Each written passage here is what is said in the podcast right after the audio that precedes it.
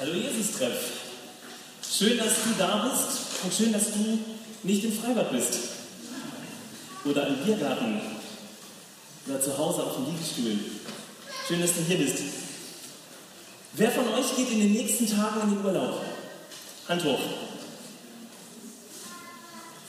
Wo geht's hin?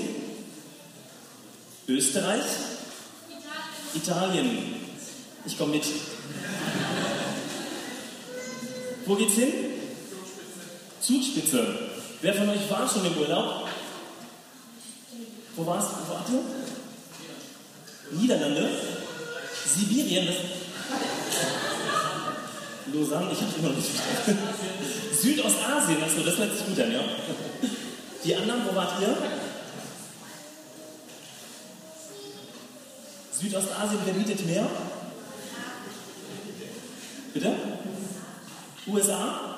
Sehr gut. Also ich glaube, wir können einiges hier bieten. Sonne, Sonne, Wüste. Ihr seht es, das ist die Predigtreihe in unserer Ferienzeit im Jesus-Treff. Keine drei Gottesdienste, ein Gottesdienst mit dir. Und bevor es losgeht, würde ich gerne ein Gebet sprechen. Himmlischer Vater, danke, dass du da bist. Danke, dass du niemals Urlaub machst. Ganz im Gegenteil, du erwartest uns, jeden einzelnen von uns. Und ich möchte dich für diesen Gottesdienst bitten, dass du zu uns sprichst, dass du uns dein Wort verständlich machst und dass es in unser Leben hineinkommt und praktisch Raum einnimmt. Segne bitte unser Hören und unser anschließendes Singen und Beten, all das, was wir heute tun. Danke, dass du jetzt da bist. Danke, dass du uns dienen möchtest. Amen. Heute geht es um Wüstengeschichten. Sonne, Sonne, Wüste, Wüstengeschichten. Habt ihr eigentlich schon mal die Wüstengeschichten in der Bibel gezählt? Wie viele Kapitel war Israel insgesamt in der Wüste? Hat das jemand von euch gemacht? Zum Beispiel bei so gutem Wetter wie heute. Okay, dann machen wir ein kleines Schätzspiel. Es gibt dieses Eis, immer noch eiskalte Getränk für die Person, die ziemlich nah dran ist. Also was gibt ihr? Wie viele Kapitel war Israel in der Wüste im Alten Testament? 18. 18. Okay, 18, weiter. 23. Bitte nacheinander. 40. 40, sehr gut. 68. Wer bietet mehr? 70. 70. Eine Person noch. 55. 55, okay. Ähm, es sind über 130. Du hast es gesagt? Sagen wir bitte. Unglaublich, oder? Über 130 Kapitel vom zweiten, das ganze dritte Buch Mose, das ganze vierte Buch Mose, das ganze fünfte Buch Mose und noch ein paar Kapitel bei Josua. Irgendwie scheint dieses Thema Wüste ein sehr zentrales Thema in der Bibel zu sein. Irgendwie ist das Thema Wüste auch ein ziemlich zentrales Thema in unserem Leben. Die Wüste bringt Menschen an ihre Grenzen, in ihrer unerträglichen Stille oder in der Einsamkeit der Wüste wirst du mit dir selbst konfrontiert. Kein Handyempfang, keine Ablenkung, nur du und die Wüste oder nur du und deine Gedanken. Wisst ihr, in der Wüste kannst du den Sorgen und Ängsten nicht davonlaufen. Sie holen dich ein. Nein, in der Wüste musst du dich ihnen stellen. Wüste, das ist eine Zeit der Unruhe mitten in der absolut in der Stille der Wüste. Es ist die Zeit der Auseinandersetzung mit dem Alten, bevor das Neue kommt. Die Wüste ist sozusagen eine Zwischenzeit, eine Zwischenzeit zwischen der Sklaverei in Ägypten und dem gelobten Land.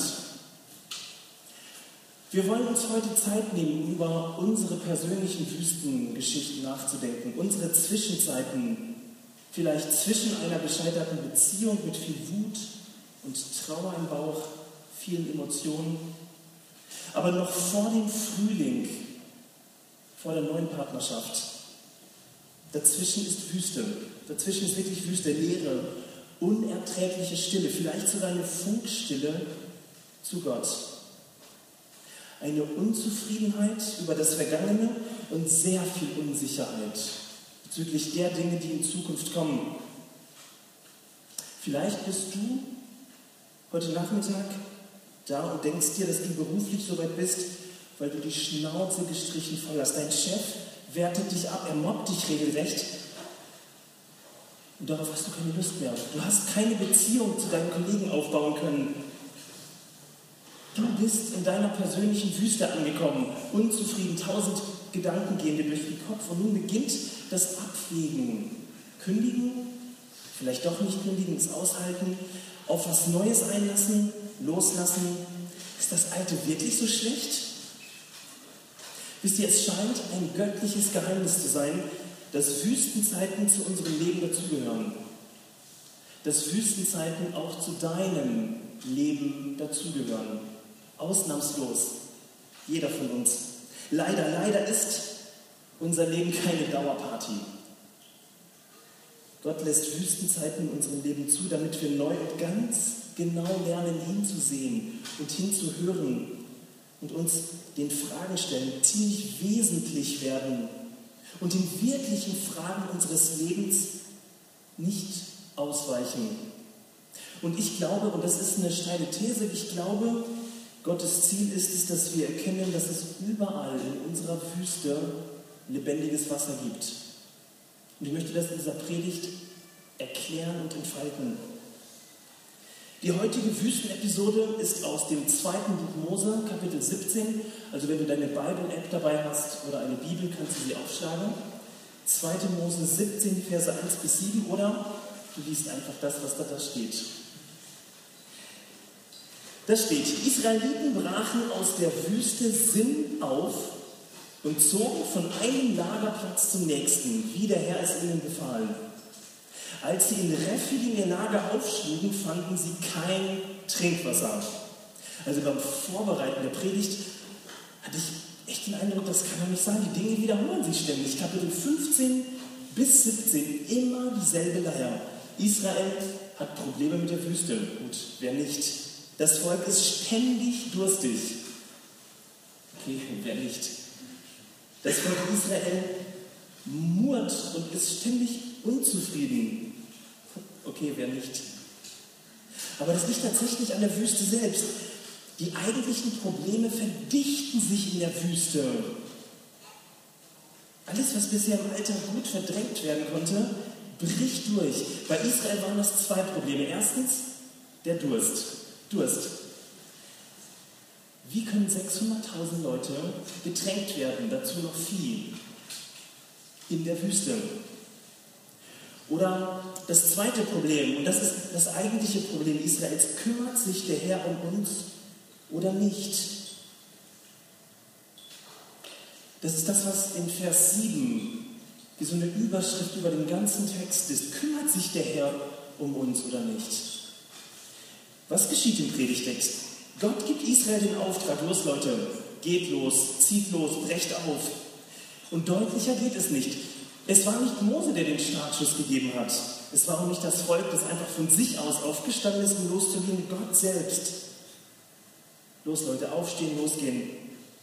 Wisst ihr, du hast deine Pläne mit Gott besprochen. Du bist ins Gebet gegangen, du hast Freunde konsultiert und bist mit einem guten Gefühl gestartet, einem guten Eindruck. Ja, das mit Stuttgart, das passt. Gott und mein Herz sagen, ich soll hier sein, ich soll hier arbeiten, ich soll hier studieren. Mein Herz und Gott und mein Umfeld sagen mir, ja, das mit der Beziehung, das ist was. Mein Herz und mein, ja, das Gefühl, meine Freunde und Gott sagen, ah, die Jesus-Treff, das ist meine Gemeinde. Wisst ihr, vieles im Leben von uns Christen beginnt tatsächlich mit dem Hören auf Gott und mit dem Gebet.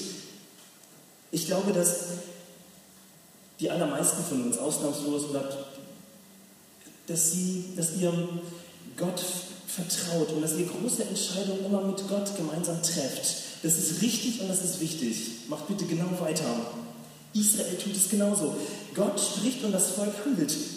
Das könnte vielleicht daran liegen, dass das Volk in fast jedem Kapitel Gott übernatürlich erlebt hat. Kapitel 13, der wundersame Auszug aus Ägypten. Kapitel 14, Gott teilt das Meer. Kapitel 15, Gott macht eine Quelle wieder genießbar. Und Kapitel 16, Gott sättigt das Volk mit Manna. Wenn das nichts ist. Und übrigens von Kapitel 16 40 Jahre lang, jeden Tag, bis auf den Sabbat. Wisst ihr, wenn man Gott so intensiv und so häufig erlebt, dann kann doch nichts schiefgehen, oder? So denken wir doch, wir machen alles richtig und dann läuft es doch. Wir sind gehorsam und Gott segnet uns doch. Das ist doch unsere Logik, oder? Das Verrückte und gleichzeitig das Unverständliche ist aber diese Geschichte und wie die Geschichte weitergeht. Diese Geschichte widerspricht unserer frommen Glaubenslogik. Die Israeliten machen tatsächlich bis dahin alles richtig. Sie hören auf Gott, das Volk zieht los und schon wieder muss das Volk ums Überleben kämpfen. Sie sind dabei zu verdursten. Es geht hier nicht um das verwöhnte Quengeln. Oh, jetzt ein eiskaltes Radler wird, dann nehme ich doch die Apfelschorle, die lauwarme. Wir kennen diesen Durst nicht. Den Durst, der existenziell ist, zumindest nicht vom Durst her. Wir kennen aber dieses existenzielle Gefühl, in einer Wüste zu sein und Fragen zu haben. Und das ist doch ziemlich ungerecht. Israel hört auf Gott und trotzdem kommt es zu dieser Wasserkrise. Israel hört auf Gott, vertraut Gott und trotzdem verdursten sie fast. Schaut euch das mal an. So sieht Rephidim aus, so in etwa. Könnte diese Stelle sein. Ansonsten ist es ein Tal daneben. 600.000 Leute, aber keine Quellen. Unsere logische Einschätzung müsste, sagen, müsste sein, Leute, es ist vorbei. Es ist vorbei. Wisst ihr, wenn, wann Glaube echt Spaß macht und auch Gemeindearbeit, wenn alles gut läuft, wenn ich genügend Zeit habe, ausgeglichen bin, wenn ich mit Gott im Reinen bin und mit den Leuten, dann macht Glaube, dann machen Ehen, dann macht alles total Spaß. Alles ist super.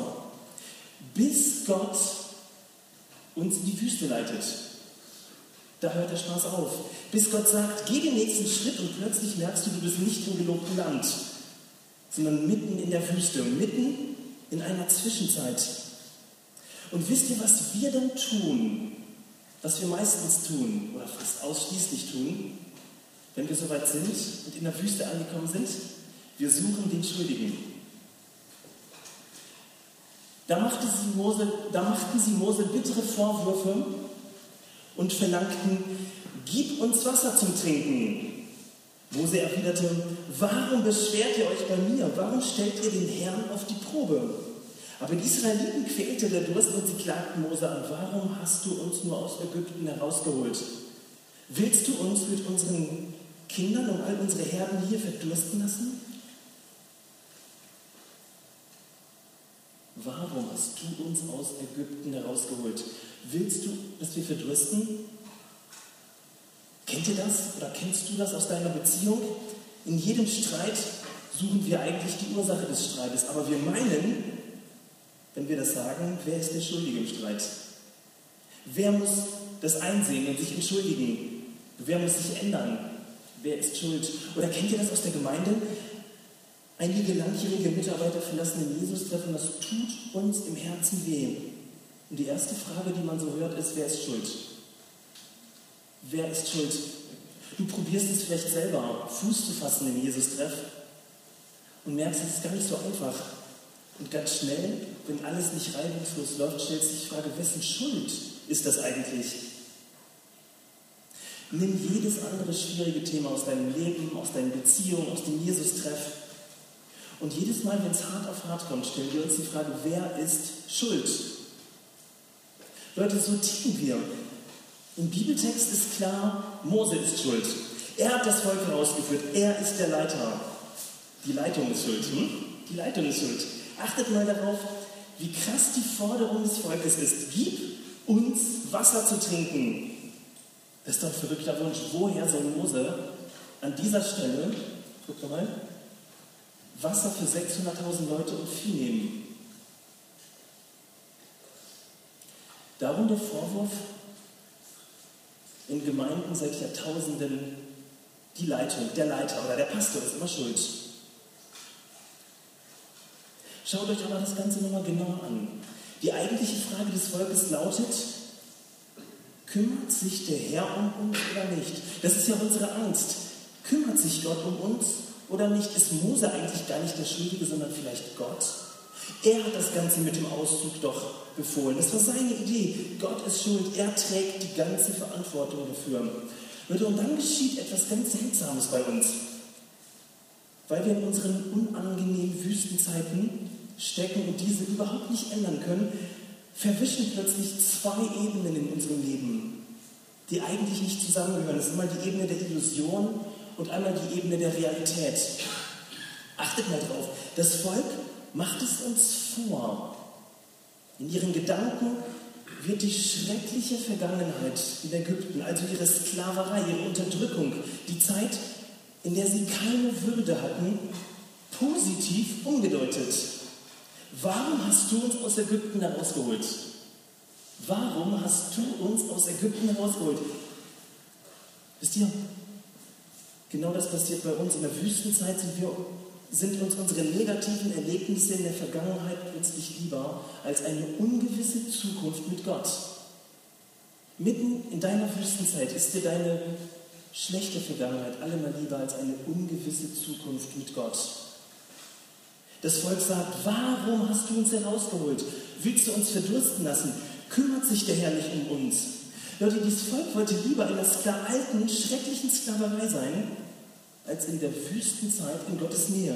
Sie wollten lieber die vollkommene Unfreiheit. Sie wollten lieber die Schläge der Arbeiter. Sie wollten lieber diese miserable Wohnsituation. Sie wollten lieber ein Leben, das nur aus Arbeit bestand.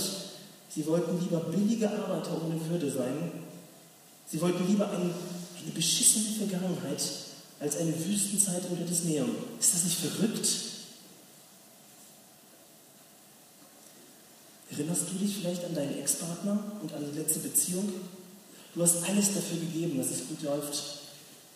Du wurdest verletzt und enttäuscht. Und du hast noch mehr gegeben. Und du wurdest mit Füßen getreten, zumindest im Herzen. Und nun befindest du dich in deiner persönlichen Wüste. Das Wasser scheint knapp zu werden und du sehnst dich zurück. Du sehnst dich zurück. Du blendest die verletzenden Worte und Taten aus, warum die Beziehung eigentlich gegen die Wand gefahren worden ist. Aber du willst zurück an seine breiten Schultern. Du sehnst dich zurück nach ihren duftenden Haaren. Und es gehört zu unserer jahrtausendalten Verdrängungstaktik, dass wir uns in Wüstenzeiten in die Tasche lügen, dass wir uns tatsächlich in die Tasche lügen und sagen, lieber eine schlechte Beziehung, die zum Scheitern verurteilt ist, als eine ungewisse Zukunft mit Gott. Ich habe das selber vor etlichen Jahren erlebt. Noch einige Zeit bevor ich Brigitta, meine Frau, kennengelernt habe. Es war auf einer christlichen Silvesterfreizeit, da habe ich sie kennengelernt. Ja, und wie das so ist, wenn man ein Mädel kennenlernt, man prüft das erstmal. Mir war es wichtig, dass das eine Sache ist, die von Gott herkommt. Ich habe im Freundeskreis gefragt, wir haben dafür gebetet. Sie hat im Freundeskreis gefragt, wir haben uns zwei Monate Zeit gelassen. Und alle Anzeichen standen wirklich auf Yes. Ich weiß noch, wie bewusst wir damals diesen Schritt gegangen sind. Nach zwei Jahren folgte dann die Verlobung. Unsere Eltern trafen sich, um über die gemeinsame Zukunft zu reden. Wir haben angefangen, die Hochzeit zu planen. Und ich habe mir bei meiner entfernten Familie in der Nähe von London einen Au-pair-Platz besorgt. Und plötzlich, kurz vor Weihnachten, von einem Tag auf den anderen brach sie den Kontakt ab. Wisst ihr, was das für mich damals bedeutet hat? Es war die Hölle, es war die Hölle. Ich habe sie nicht verstanden, sie hatte Schuld. Ich habe Gott nicht verstanden, Gott hatte Schuld. Ich habe gehofft, ich habe gebetet, ich habe alles dafür getan, dass es genauso sein wird wie früher. Bis ich am Valentinstag einen Brief von mir bekam aus London. Als ich ihn öffnete, fiel der Verlobungsring raus. Und ich kann mich an dieses klirrende Geräusch noch erinnern, weil es einfach nicht aus meinem Kopf rausgeht, wie er auf dem Tisch aufgeschlagen ist. Und ich wusste, es ist definitiv aus. Es ist definitiv aus. In ihren drei mageren Sätzen, die in der Karte standen, war keine Begründung. Sie wollte das auch gar nie mehr begründen. Wir haben uns seitdem eigentlich nicht mehr gesehen. Kein Happy End, stattdessen Wüste und eine innere Wüste echt ohne Wasser. Eine Wüste fürs Herz und eine Wüste in meiner Gottesbeziehung. Ich habe Theologie studiert zu der Zeit. Eine echte Wüste in meiner Gottesbeziehung. Kümmert es Gott oder kümmert es nicht?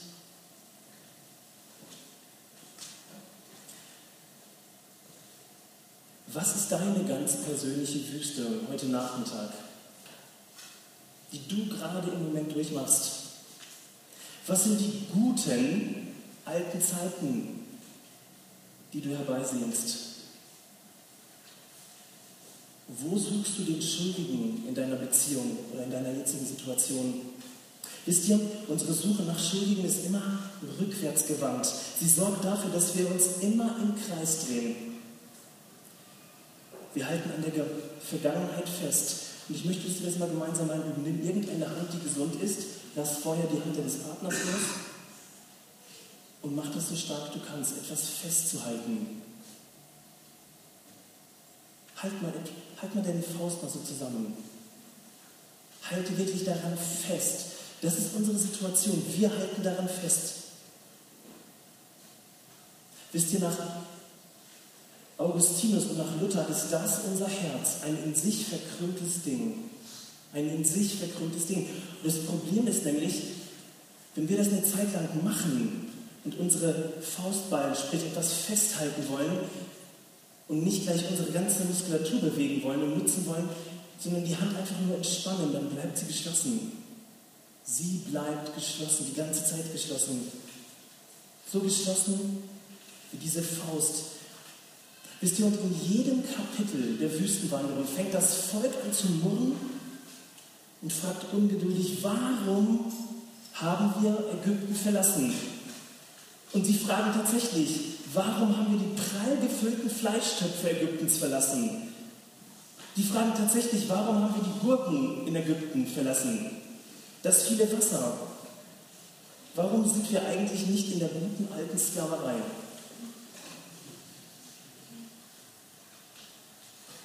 Spürst du, wie sie sich an die guten alten Zeiten klammern? Woran klammerst du dich? Woran klammerst du dich? Wisst ihr, wie gut, dass Gott in dieses ganze Geschehen eingreift? Wie gut, dass Gott in dieses Geschehen redet, es erst verändert. Denn das mit der Faust fühlt sich alles andere als gut an. Wir lösen das einfach mal, okay? Uh.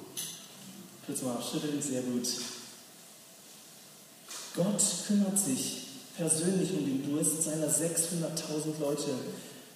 Es ist sehr bewegend zu sehen, wie Gott 600.000 verkrümmte Herzen begegnet. In den nächsten Versen, die ich gleich lese, werden wir so an einer Stelle des Alten Testaments das Evangelium lesen, das Evangelium im Alten Testament. Und es ist eine Antwort auf deine persönliche Wüstenzeit. Seid ihr bereit? Ja, sehr gut.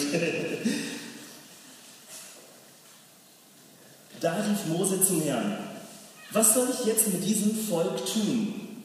Es fehlt nicht viel, dass sie, und sie steinigen mich. Der Herr antwortete, ruf einige von den Ältesten und geh mit ihnen dem Volk voran. Nimm den Stab in die Hand, mit dem du in den Nil geschlagen hast. Am Berg Horeb werde ich vor dir auf einem Felsen stehen schlag mit dem Stab an den Felsen.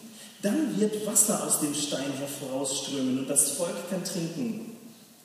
Vor den Augen der Ältesten Israels tat Mose, was der Herr ihm befohlen hatte. Er, also Mose, nannte diesen Ort Massa und Meriba, Versuchung und Streit, weil die Israeliten dort dem Herrn Vorwürfe gemacht und ihn herausgefordert hatten. Denn sie hatten gesagt, kümmert sich der Herr um uns oder nicht?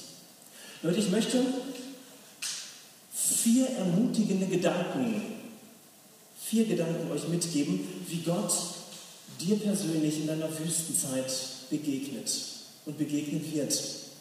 Okay? Vier Gedanken. Erstens, Gott wird reden. Gott wird reden. Das möchte ich dir ganz am Anfang sagen. Gott wird reden. Vielleicht ist es gar nicht schlecht, wenn wir Menschen uns das einfach mal vor Augen führen, dass wir überhaupt in einer Wüste sind. Weil das gehört zu diesen Illusionen, dass wir das immer leugnen. Das ist gar nicht verkehrt, sich einzugestehen, ja, ich glaube, Ich persönlich bin in einer Wüstenzeit. Ja, mir geht es nicht gut. Ja, ich weiß nicht weiter. Ich weiß nicht, kannst du das?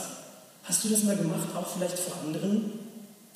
Zu sagen, ja, es ist wahr, ich erlebe Gott nicht mehr. Das einfach mal auszusprechen. Oder der Jesus-Treff gibt mir nichts mehr. Ich möchte dir Mut machen, nimm deine Wüstenzeit an. Nimm deine Wüstenzeit an. Das ist deswegen wichtig, weil Gott in deine Wüste hineinsprechen wird. Gott wird in diese Wüste hineinsprechen. Das steht ganz am Anfang. Jetzt kannst du dich fragen, woher weiß der das? Woher weiß der das? Du kannst zu 100% damit rechnen. Wisst ihr warum? Weil das hebräische Wort für Wüste mit dem Wort für Sprechen verwandt ist. Das hebräische Wort für Wüste ist verwandt mit dem Wort Sprechen, weil Gott, seit das, weil Gott das seit Jahrtausenden immer wieder tut, zu Menschen in Wüstenzeiten zu reden, hat Gottes Wesenszug sogar die hebräische Sprache geformt. Ist das nicht unglaublich? Du kannst damit rechnen, dass Gott in deiner Wüste zu dir spricht. Und Gott, wenn er spricht, dann spricht er Worte des Lebens in deine Situation hinein. Gott wird dich aufrichten. Seine Worte werden dich umarmen. Wisst ihr, damit bekommt die Wüste gleich ein völlig anderes Vorzeichen. Egal wie anstrengend sie sich anfühlen mag, Gott wird reden. Hoffnung in der Wüste. Die Wüste fängt hoffnungsvoll an. Und ich möchte dir das heute zusprechen. Gott wird in deiner Wüste zu dir reden. Jetzt kannst du natürlich die Frage stellen, es könnte ja sein, dass ich die einzige Person in der Kirchengeschichte sein werde, bei der das nicht passiert. Dann möchte ich dir den zweiten Punkt mitgeben. Gott steht ewig zu seiner Hilfe. Gott steht ewig zu seiner Hilfe. Was geschieht im Predigtext? Gott befiehlt Mose an den Berg Horeb zu gehen. Wisst ihr eigentlich, was am Berg Horeb geschehen ist? Eine Idee? Sagt euch vielleicht das Stichwort äh, der brennende Dornbusch etwas? Schon mal von gehört? Ja? Mhm. Ganz genau. Im Kapitel 3 des zweiten Buch, äh, Buch Mose begegnet Gott Mose am Horeb. Also das war sozusagen der Anfang, das war die Berufung des Mose. Am Horeb erfährt Mose, dass Gott sein Volk retten will. Und dann sagt Gott zu Mose im Gespräch, ich habe gesehen, wie schlecht es meinem Volk in Ägypten geht und ich habe gehört, wie sie über ihre Unterdrückung klagen. Ich weiß, was sie dort erleiden müssen. Das ist unser Gott. Gott weiß das. Gott kennt deine Not. Gott sieht und hört all das, was du durchmachst. Gott kennt deine Tränen oder vielleicht die trockenen Augen, die nicht mehr weinen können. Wenn Gott also zu Mose sagt, geht zum Horeb, dann war Mose klar, hier hat Gott angefangen, Israel aus der Sklaverei zu befreien. Und er steht heute zu 100% noch zu seinem Wort.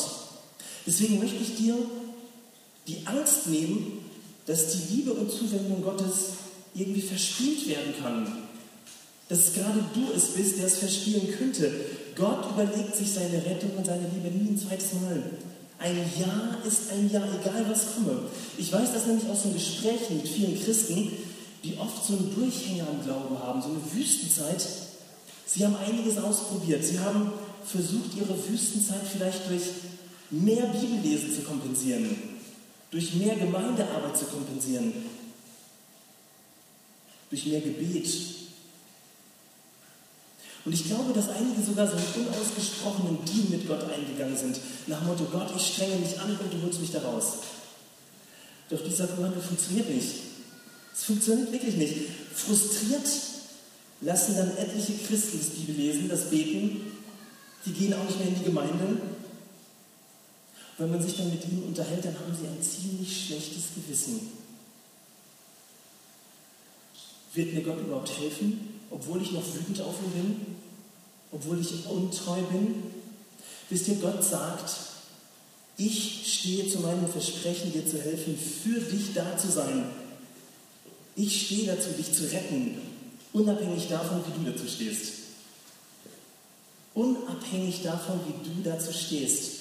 Unabhängig davon, wie und was du fühlst. Wisst ihr, schaut euch Israel an. Sein Jahr gilt bis heute, über die ganzen Jahrtausende. So sieht Treue, so sieht echte und liebende Gnade aus. Ein Jahr ist ein Jahr. Drittens, Gott liebt Kleingruppen.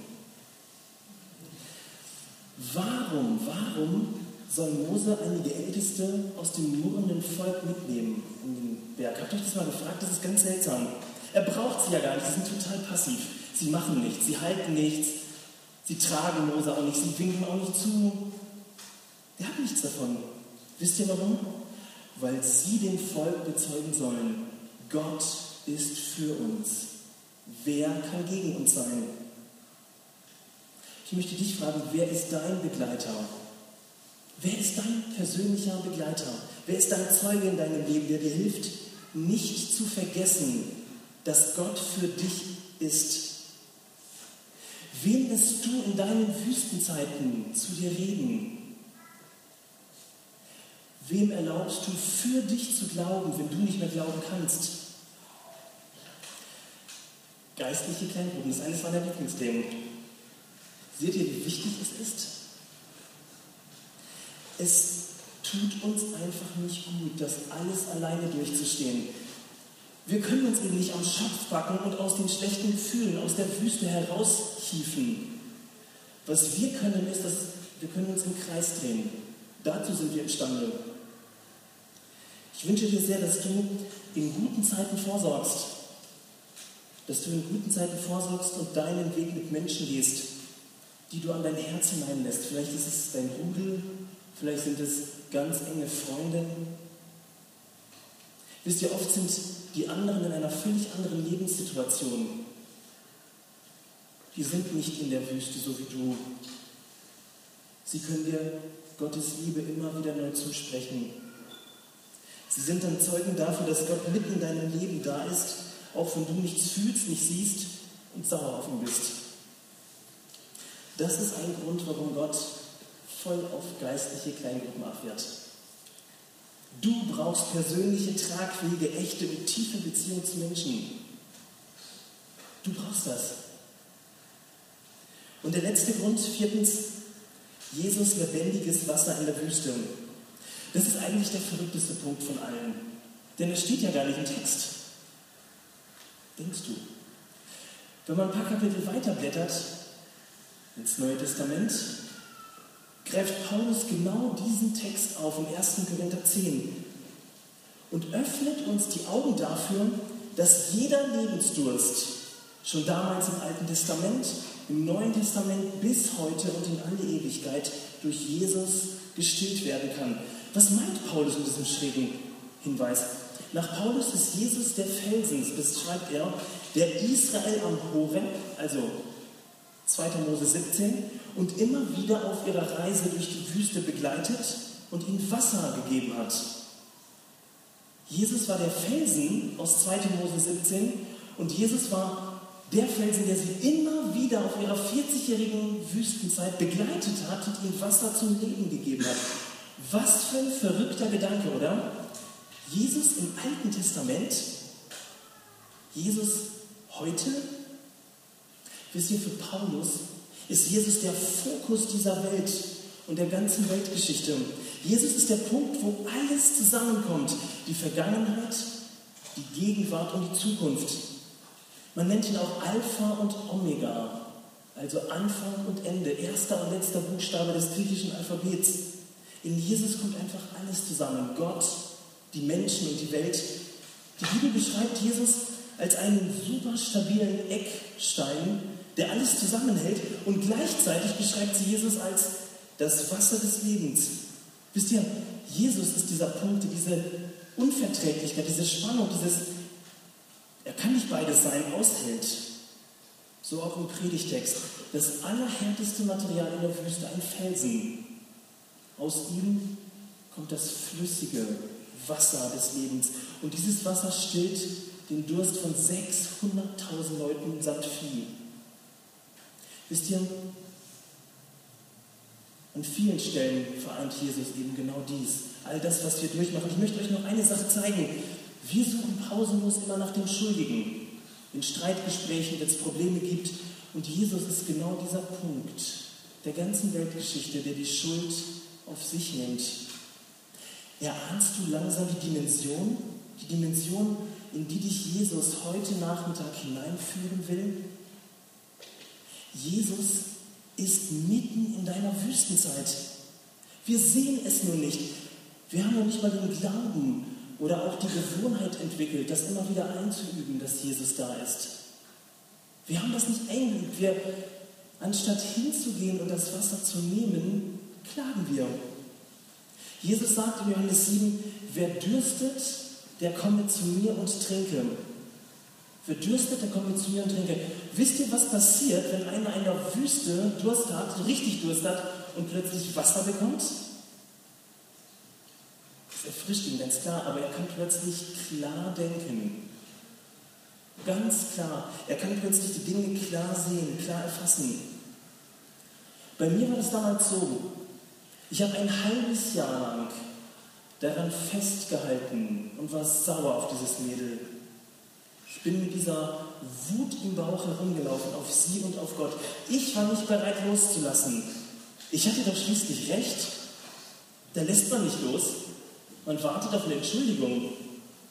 Wisst ihr, ich habe dieses Wasser des Lebens als Theologiestudent irgendwann im Ausland in einem Gottesdienst zu trinken bekommen, während einer Predigt. Es war so verrückt, auf einmal zu erleben, wie sich plötzlich etwas löst wie Gott mir plötzlich dieses Jesus mir das Wasser des Lebens angeboten hat. Und ich konnte einen einzigen klaren Gedanken fassen. Und ich habe verstanden, ich war die ganze Zeit unfrei. Ein halbes Jahr lang, über ein halbes Jahr lang war ich unfrei. Das war mein Herz. Viele Freunde sagten mir, Martin, du musst die loslassen. Ihr kennt das, ne? Trinkt nichts.